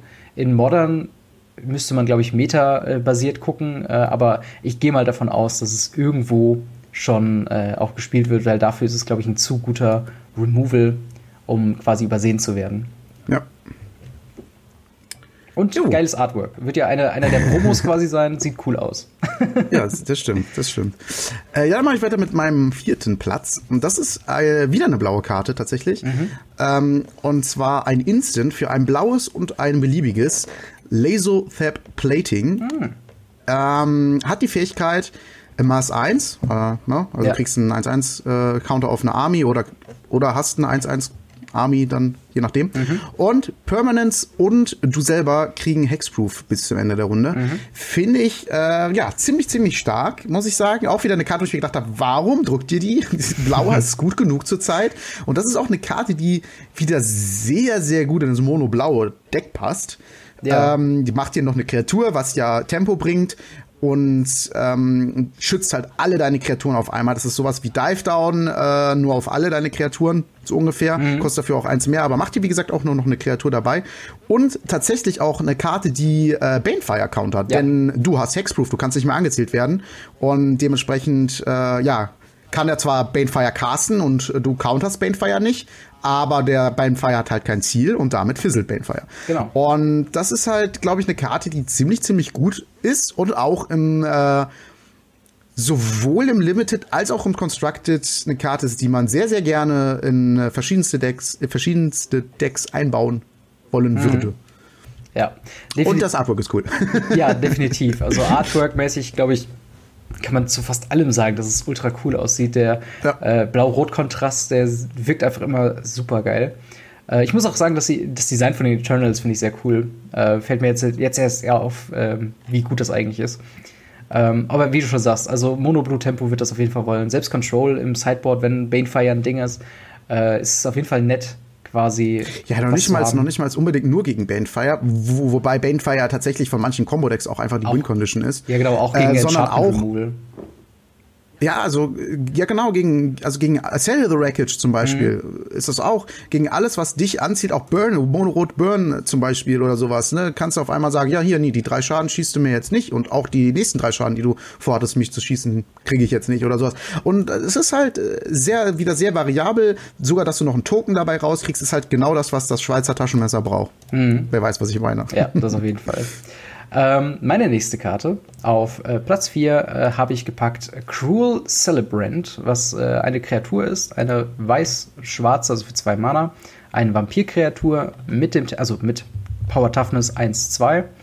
Äh, mit dem Text, whenever cruel celebrant or another creature or planeswalker you control dies, each opponent loses one life and you gain one life. Also ein Drain-Effekt für ein potenzielles, ich bleibe dabei, ich möchte, dass dieses Deck entsteht, eine Aristokraten-Deck.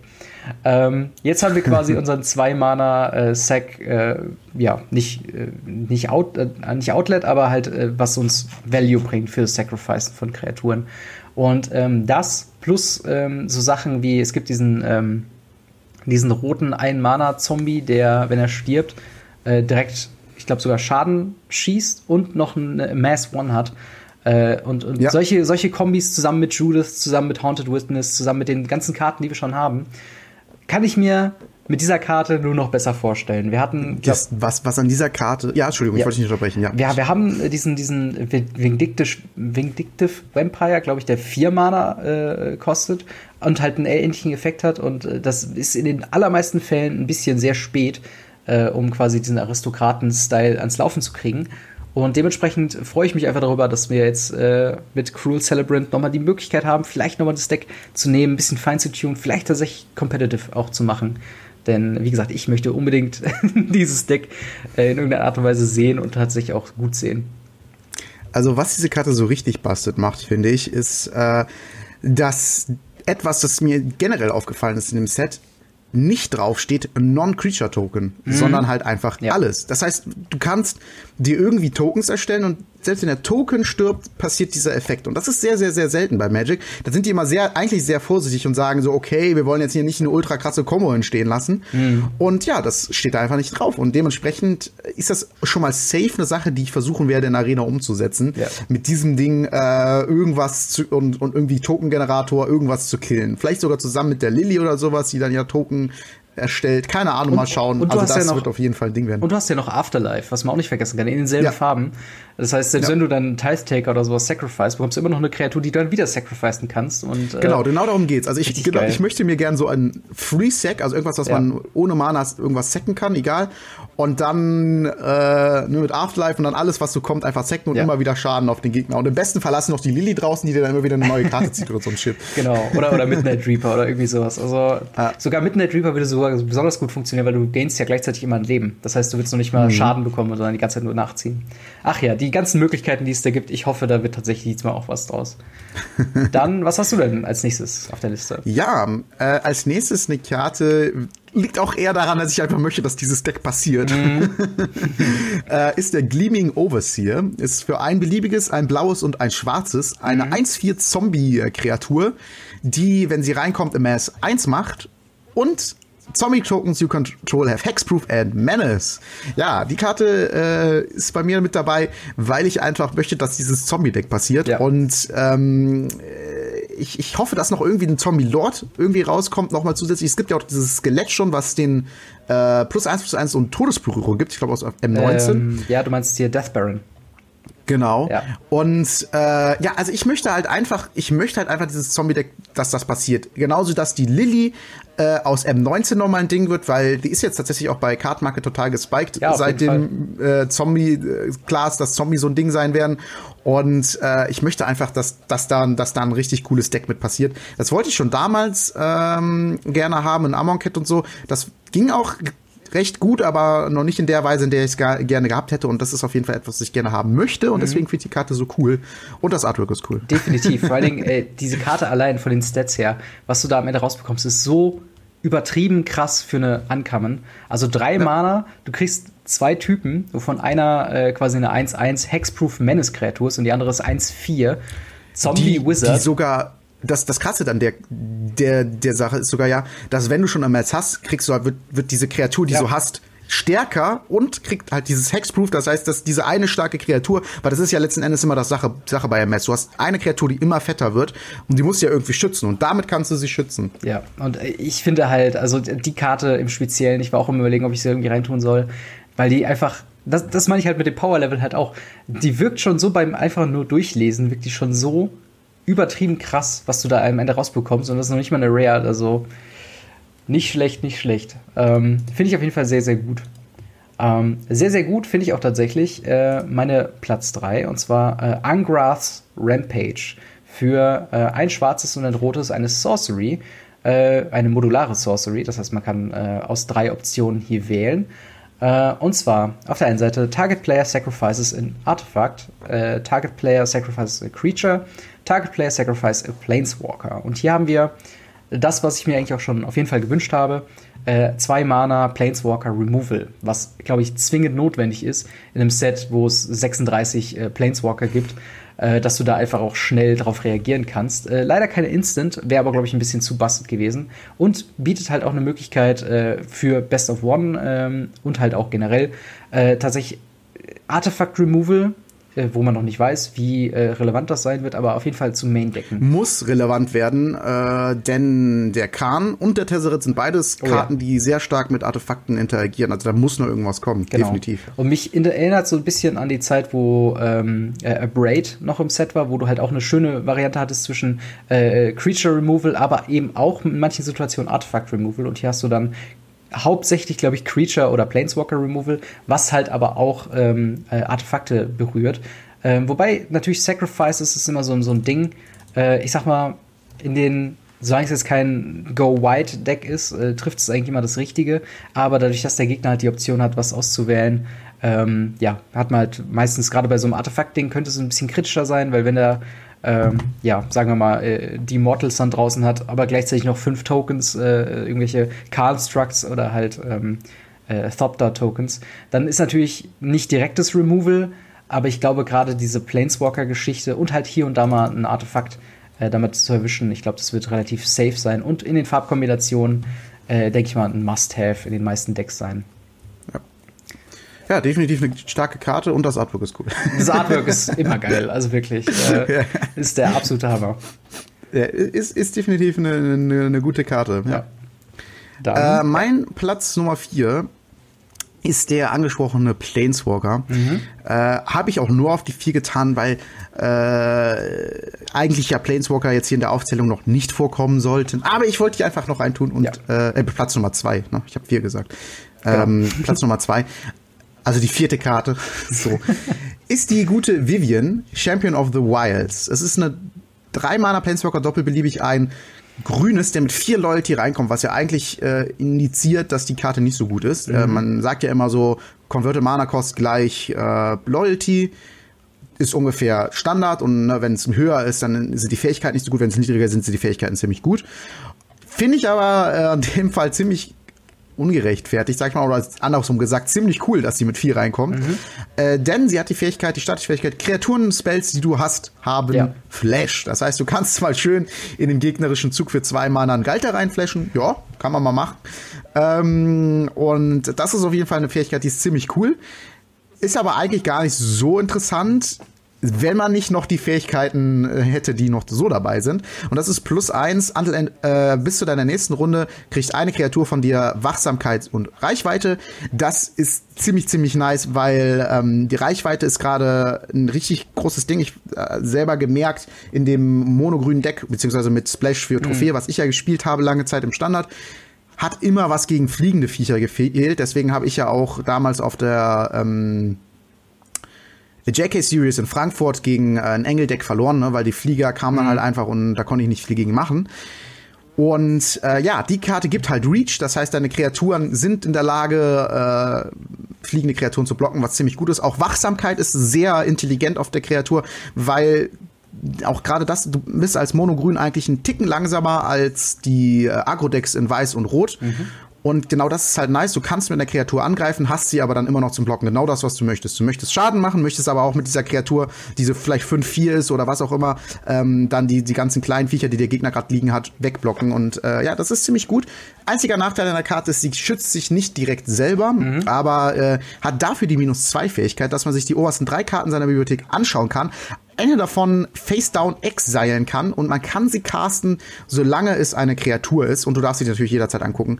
Ähm, und wenn ich das richtig lese, kannst du sie auch casten, wenn Liliana, äh, Liliana, Vivian nicht mehr auf dem Feld ist. Äh, sie steht zumindest nicht als Restriktion da. Ähm, exile one ja. face down and put the card blah, blah, blah, for as long as it remains exiled, you may look at that card and you may cast it if it's a creature card. Also ja. ne, offensichtlich darf man sie spielen, auch wenn die Vivian weg ist. Mhm. Und das ist natürlich ziemlich baste zusammen mit der statischen Fähigkeit, ja. die äh, sonst eigentlich gar nicht äh, so relevant ist, aber auch ziemlich lustig.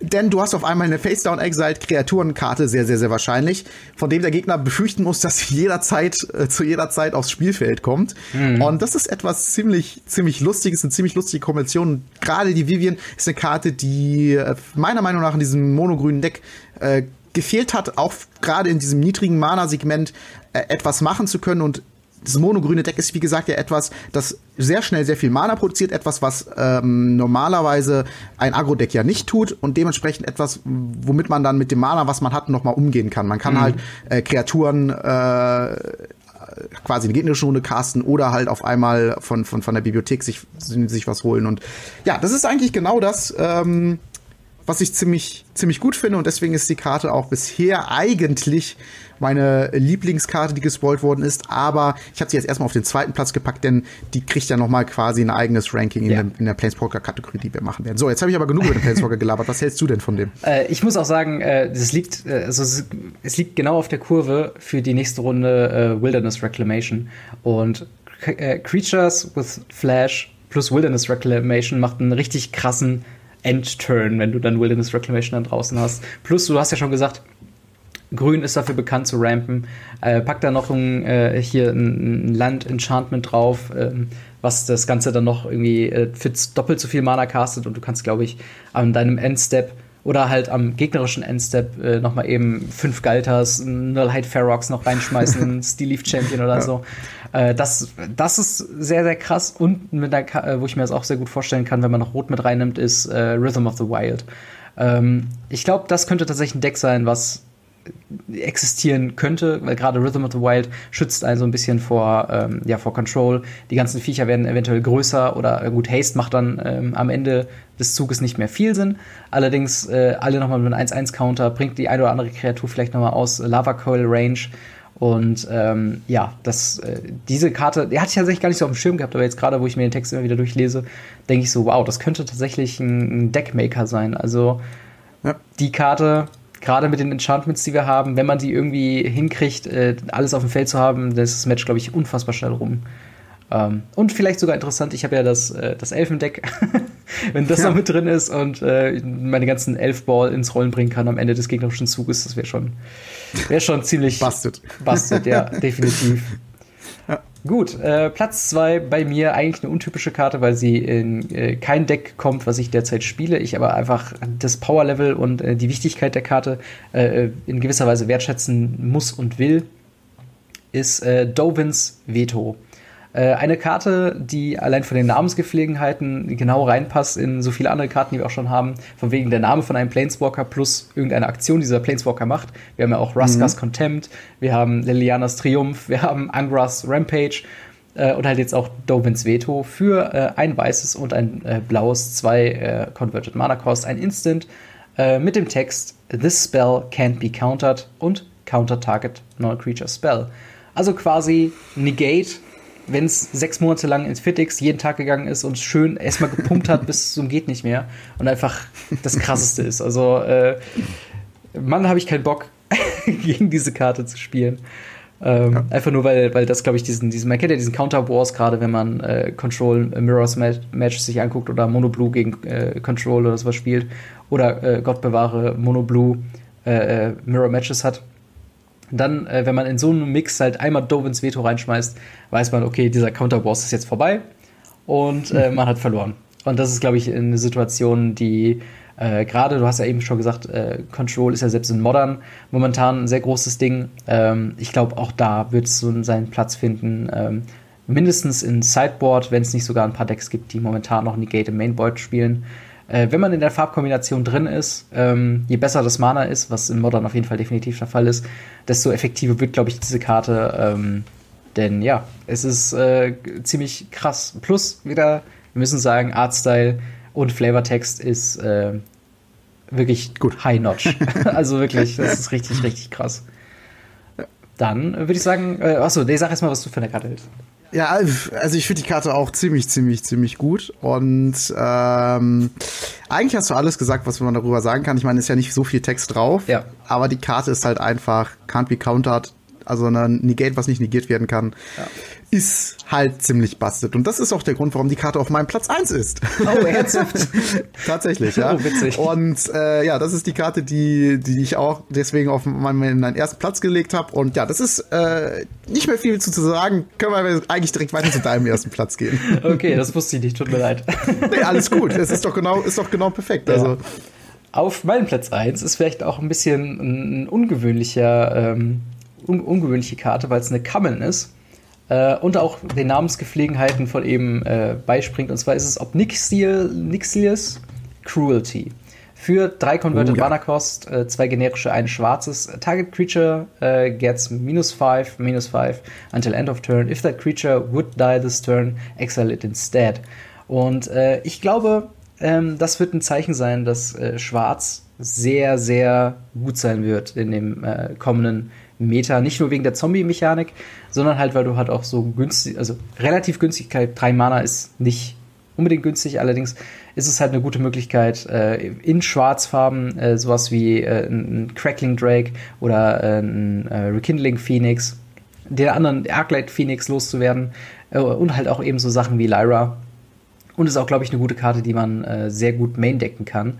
Ähm, mhm. Denn es gibt, wird immer wieder Karten geben, ähm, die man einfach so loswerden wird. Und äh, man muss auch noch bezeichnend sagen, dass es halt äh, keinen Schaden im klassischen Sinne macht, sondern halt minus 5, minus 5 trifft dementsprechend auch, wenn es mega nervt, ein Adanto Vanguard oder äh, andere Kreaturen, ja. die unzerstörbar sein könnten. Wie gesagt, wir wissen ja auch noch nicht, äh, was mit den alten äh, Amon-Cat-Göttern so ist, ob die wiederkommen, ob die dann immer noch unzerstörbar sind. Ähm, und äh, eben ja, solche, solche, äh, solche Sachen. Ich glaube einfach, dass dieser Removal äh, im kommenden St äh, Standard auch gerade als Instant sehr viel äh, treffen wird und äh, dementsprechend garantiert in irgendeiner Art und Weise in ein Deck auftauchen wird. Äh, und wenn es nur im Sideboard von Esper Control ist oder anderen schwarz beinhaltenden Decks. Ähm, und ja, das war meine Top 1. Ja, definitiv eine sehr starke Karte, habe ich auch, als ich die äh, kurz drüber geredet habe, im Spoiler-Video auch gesagt, Premium Removal, das ist eine Karte, die man im Limited, wenn man schwarz spielt, auf jeden Fall spielen möchte. In Common kann man die sogar zwei, vielleicht glücklicherweise dreimal haben. Das wäre mhm. natürlich ziemlich krass.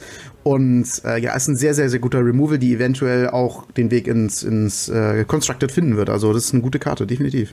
Okay, äh, mit Blick auf die Uhr sehe ich auch, dass wir ein bisschen äh, lang werden gerade. Äh, dementsprechend ja. würde ich noch ganz kurz von dir hören wollen, welche Decks, wir haben jetzt schon ein bisschen so drauf eingegangen, aber welche Decks glaubst du denn, würden es vielleicht von derzeit äh, Tier 2, 3, 4, 5 in ein höheres Tier äh, denn schaffen? Oder welche Decks kannst du dir in Zukunft vorstellen, ähm, die da von diesem Set, von dem, was wir bisher wissen, am meisten profitieren würden? Also ich glaube, das ist einmal, wie, wie wir schon besprochen haben, das Zombie-Thema. Klar, mhm. es ist halt sehr offensichtlich. Sehr, sehr, sehr viele Zombies. Es ist natürlich, gerade bei so offensichtlichen Themen, tut sich Wizards immer schwer, ähm, das richtig stark zu machen. Mhm. Oft ist es dann so, dass die Leute das so ein bisschen umgehen, dieses ganze Tribe-Ding oder sowas, und dann irgendwas sneaky, krasses bauen wie Mono Blue Tempo oder sowas. Mhm. Ähm, deswegen könnte das sein, hm, mal schauen. Und äh, ja, was ich, was ich auch letzten Endes eigentlich hoffe. Oh, jetzt habe ich gerade vergessen, was ich sagen wollte. Verdammt. das war, das war. Ah, egal, erzähl du erstmal, ich, ich komme gleich drauf. Ja, also definitiv, äh, was ich sehen möchte, ist ein Aristokratendeck. Äh, gerne Maru, ähm, von wegen, ich möchte Kreaturen für Value sacrificen, die vielleicht reanimieren oder die hinterlassen Token, bis ich wieder sacrificen kann. Äh, wir hatten bisher eine ganz gute Basis, wo ich auch sagen würde, äh, in den richtigen Händen war das schon so ein äh, äh, Tier 2-3 Deck ähm, mit Mado-Aristokraten, mit äh, ja, so Kreaturen wie äh, Judith, die wir hatten, mit dem vielleicht äh, ja, den äh, Vier-Mana Blood Artist, den ich eben äh, erwähnt hatte. Und halt jetzt mit ähm, der äh, hier mit Cruel. Äh, Celebrant ist, glaube ich, äh, die Zeit gekommen, dass dieses Deck endlich mal äh, nochmal angepackt wird und hoffentlich dann auch bleibt. Und plus ja. halt ganz viel äh, im Mass hilft dem Ganzen auch, weil es ähm, wenn du keine Armee hast, einfach heißt, du hast hier noch eine Kreatur, die du sacrificen kannst. Ja. Jetzt müsste nur noch, wie von dir eben erwähnt, auch äh, noch das freie Sacrifice Outlist kommen, wo du einfach jederzeit irgendwas sacrificen kannst für Value. Ähm, mhm. Dann äh, ist das Deck, glaube ich, äh, schreibt sich in gewisser Weise selbst. Ja. Was, was ich gerade eben vergessen habe, was ich noch sagen wollte, ist halt äh, das, das monogrüne Deck, das auch durch den ja. Bogen von der Vivi äh, nochmal besser wird. Kommen wir aber wahrscheinlich dann auch das nächste Mal mhm. nochmal drauf irgendwie zu sprechen. Ähm, das ist halt so eine Sache, wo ich glaube, das könnte, könnte endlich wiederkommen. Ne? Und aber auch eventuell rot, ähm, grün so ein, so ein, so ein Ramp-Agro-Mix. Mhm. Äh, denn da auch gerade in Rot gibt es viel für, viel Ramp und auch viel für Counter und sowas. Und da kann ich mir auch sehr, sehr gut vorstellen, dass, dass das äh, so ein Ding sein wird. Also Gruel letzten Endes. Und das hatten wir ja schon, schon versucht. Und äh, da kommen jetzt auch noch mal echt ein paar starke Karten dazu. Ja. Also vielleicht für die, für die, für die bestehenden Decks ähm ich muss ein bisschen enttäuscht sagen, so einen richtig krassen Engel mit geilem Artwork habe ich jetzt noch nicht gesehen in dem Set. Hm. Kommt vielleicht ja noch, wer weiß. Ähm, jedoch, äh, ich, ich glaube, man kann von den Karten, was man bisher so gesehen hat, kann man sagen, dass, glaube ich, jedes Deck, was äh, kompetitiv gespielt wird, so, ein, so, ein, so einen kleinen Power-Boost nochmal bekommen hat. Ich glaube, es wurde noch keine, keine Gilde oder kein Set ähm, oder, oder kein Deck vielmehr ähm, in gewisser Weise ausgelassen, wo man sagt, okay, dieses Deck würde jetzt nicht von Karte XY in irgendeiner Art und Weise profitieren. Ich glaube am stärksten tatsächlich leider Control äh, mit einer Karte, die wir jetzt noch heute nicht besprochen haben, die wir garantiert nächste Woche haben werden, äh, den neuen Teferi, den 3 Mana Teferi. Oh ja. Und halt so Sachen wie äh, hier, wie heißt das, Ta Time Twist. Ähm, dieser dieser äh, Wrath für 5 Mana. Äh, also da werden wir auf jeden Fall noch eingehen. Ähm, das wird äh, ja hoffentlich nicht allzu schlimm werden. Mhm. Ähm, äh, äh, für alle anderen Decks. Jedoch, äh, da ist, glaube ich, der, der größte Boost drin. Ich könnte mir noch vorstellen, wie du schon sagst, ein Artefakt-basiertes Deck mit dem neuen Tezzeret, der Affinity wieder reinbringt. Die einzige Karte, die Infinity ins Standard momentan reinbringt. Ähm, und äh, ja, vielleicht sogar ein, ein, ein äh, Death Touch Tribal Deck mit der äh, Uncommon Ruska. Wer weiß. Vielleicht. Wer weiß. Also ich, ich bin da wirklich sehr gespannt und hoffe, dass da äh, noch viel Kreativität äh, dann von den äh, Deck Pros äh, dann auf uns zukommen. Ähm, und äh, ja, ich äh, würde mal sagen, wir gehen mal kurz ins QA noch rein, wobei wir, glaube ich, viele Sachen auch schon besprochen haben. Mhm. Äh, Mario hat uns mal wieder nicht hängen gelassen mit Fragen und hat sich hier äh, ins Zeug gelegt und hat geschrieben. Äh, die ersten Spoilerkarten von War, also es war zum Zeitpunkt der letzten äh, äh, Podcast-Aufnahme, die ersten Spoilerkarten von War of the Spark sind ja schon draußen. Was haltet ihr von den neuen permanenten Fähigkeiten, die die Planeswalker zusätzlich zu ihren Loyalitätsfähigkeiten haben? Gerade den äh, Jace zum Beispiel finde ich als sehr stark. Wie findet ihr äh, den Downgrade von Planeswalkern auf Rare und Uncommon? Ähm, ja, willst du da vielleicht kurz was äh, zu sagen? Vielleicht auch speziell? Ja, also ich meine, letzten Endes haben wir das ja quasi schon, ja. schon besprochen, äh, genau. wie wir also gerade zu Rare und Ankommen stehen. Also haben sie, finden, finden wir gut umgesetzt. Mhm. Äh, macht Sinn, für so ein fettes Set müssen auch die Planeswalker alle da sein, sonst macht es ja auch so ein Endkampf halt einfach irgendwie keinen Sinn. Und äh, deswegen ist das absolut in Ordnung und gut umgesetzt. Ähm, auch die statische oder getriggerte Fähigkeiten von Planeswalkern ist eine, eine gute Idee, um auch gerade den ankommenden Planeswalkern nochmal ein bisschen Powerlevel zu verpassen und mhm. nicht nur einfach eine Minusfähigkeit, sodass man die auch wegkriegen möchte, diese Planeswalker, und nicht dann einfach, wenn sie ein Leben haben, liegen lässt. Das wäre ja totaler Schwachsinn, äh, wenn man die dann gar nicht mehr anfassen braucht. So ja. ist, ist halt, das wäre total Schwachsinn. Und ähm, ja, dann persönlich noch zu offen Jace eingegangen. Äh, ich finde den Jace auch ziemlich cool. Ultra stark würde ich ihn noch nicht einschätzen, mhm. sondern eher als ziemlich cool und man will mal probieren, ob man da was hinbekommt. Äh, aber wie gesagt, noch nicht ultra stark. Ich muss auch sagen, zu einem Jace, äh, für alle, die es nicht wissen, die haben ja, hat ja den äh, Effekt, dass äh, wenn man ähm, normalerweise das Spiel verliert man, wenn man keine Karte mehr nachziehen kann aus einer Bibliothek. Bei Jace dreht es quasi um. Wenn du eine Karte ziehen müsstest, aber deine Library gibt es nicht hin, gewinnst du das Spiel. Äh, was ich interessant finde. Ich mag diesen, diesen Ansatz an Mill. Äh, was ich mir nur sehr gut vorstellen kann, ist, dass man einfach den Jace aus Versehen mitmillt und mhm. dann halt einfach das Spiel verliert. Äh, also da bin ich aber gespannt, da müsste es noch irgendeine Tutor-Funktion oder sowas geben, wo man ihn dann äh, sich noch raussucht. Aber auch das Mill-Deck äh, kann so in einer gewissen anderen Art und Weise dann ähm, ja auch bestehen.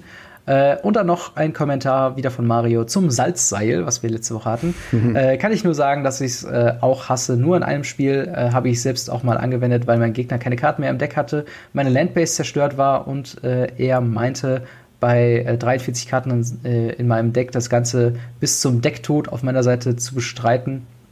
Hat halt jede Runde seinen Teferi ausgespielt und wieder in sein Deck mit seiner Fähigkeit getan. Und äh, ja, das kennen wir ja quasi, diese Selbstbildstrategie von Teferi. Ist, äh, es tut mir da wirklich leid, dass du das ertragen musstest. Ähm, ist äh, was, wo ich das zum, wo ich zum ersten Mal davon gehört habe, dass es diese Win-Condition gibt oder das als Win-Condition zählt. Boah, da habe ich gedacht, mein Gott, gibt es bittere Menschen im Magic.